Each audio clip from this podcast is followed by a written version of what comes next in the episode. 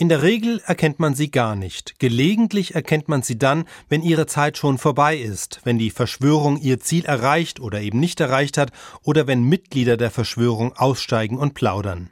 Echte Verschwörungen zeichnen sich vor allem dadurch aus, dass sie meist zwei Dimensionen kleiner sind, als man sich Verschwörungen so vorstellt. Man könnte sie dann auch einfach als Bündnis, Seilschaft oder als Komplott bezeichnen. So etwas gibt es schon mal. Ein Beispiel aus der Vergangenheit ist der berühmte Andenpakt, ein Bündnis einiger damals aufstrebender CDU-Politiker, es waren ausschließlich Männer, die sich mal bei einer Flasche Whisky im Flugzeug das Versprechen gegeben haben sollen, niemals gegeneinander anzutreten oder den anderen zum Rücktritt aufzufordern. Ihr Ziel, dass einer von ihnen mal Kanzler wird, haben sie dann aber nicht erreicht, sie konnten Merkel nicht verhindern und irgendwann ist dieser Pakt dann auch in der Bedeutungslosigkeit verschwunden. Solche Bündnisse auf Zeit mit konkreten Zielen und einer überschaubaren Zahl von Akteuren, das kommt schon mal vor. Der Andenpakt musste auch nicht viel vertuschen, niemand musste gekauft oder bestochen werden, es gibt keinen großen Superschurken, der alle unter Kontrolle hat. Obwohl der Andenpakt ein kleines Männerbündnis war, kam er ans Licht. Irgendwer hat dann eben doch mal gegenüber der Presse geplaudert und am Ende haben die einzelnen Politiker doch auch ihr eigenes Süppchen gekocht. Oder anderes Beispiel.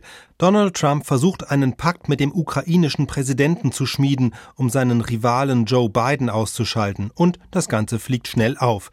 Der mächtigste Präsident der Welt und mindestens Multimillionär schafft es nicht, eine solche Mini-Verschwörung wirklich durchzuziehen. Das ist die Wirklichkeit. Wenn es also echte Verschwörungen gibt, dann sind sie überschaubar, brüchig und alles andere als perfekt. Ganz im Gegensatz dazu stehen all die großen Gerüchte und Verschwörungsmythen, die höchstwahrscheinlich auf nichts anderem beruhen als auf Fantasie.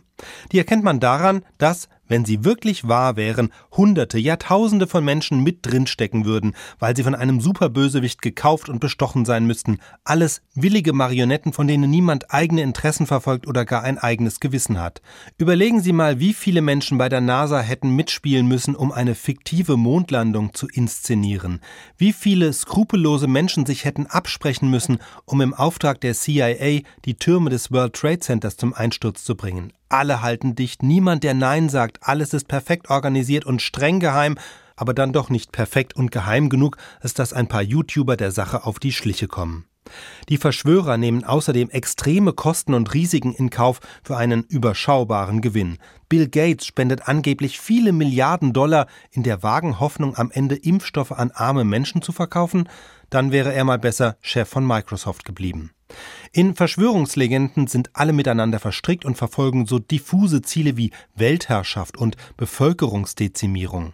In den ganz großen Verschwörungsmythen verfolgen die Akteure in Form von Templerorden oder Weltjudentum angeblich schon seit Jahrhunderten ihre Ziele, ohne dass irgendeine konkrete Information davon nach außen gedrungen ist. Und diese Verschwörungsgruppen sind einerseits wahnsinnig gerissen und gleichzeitig so blöd, um nicht zu merken, dass das mit der Weltherrschaft bisher nicht geklappt hat und dass sie sich etwas anderes überlegen müssen.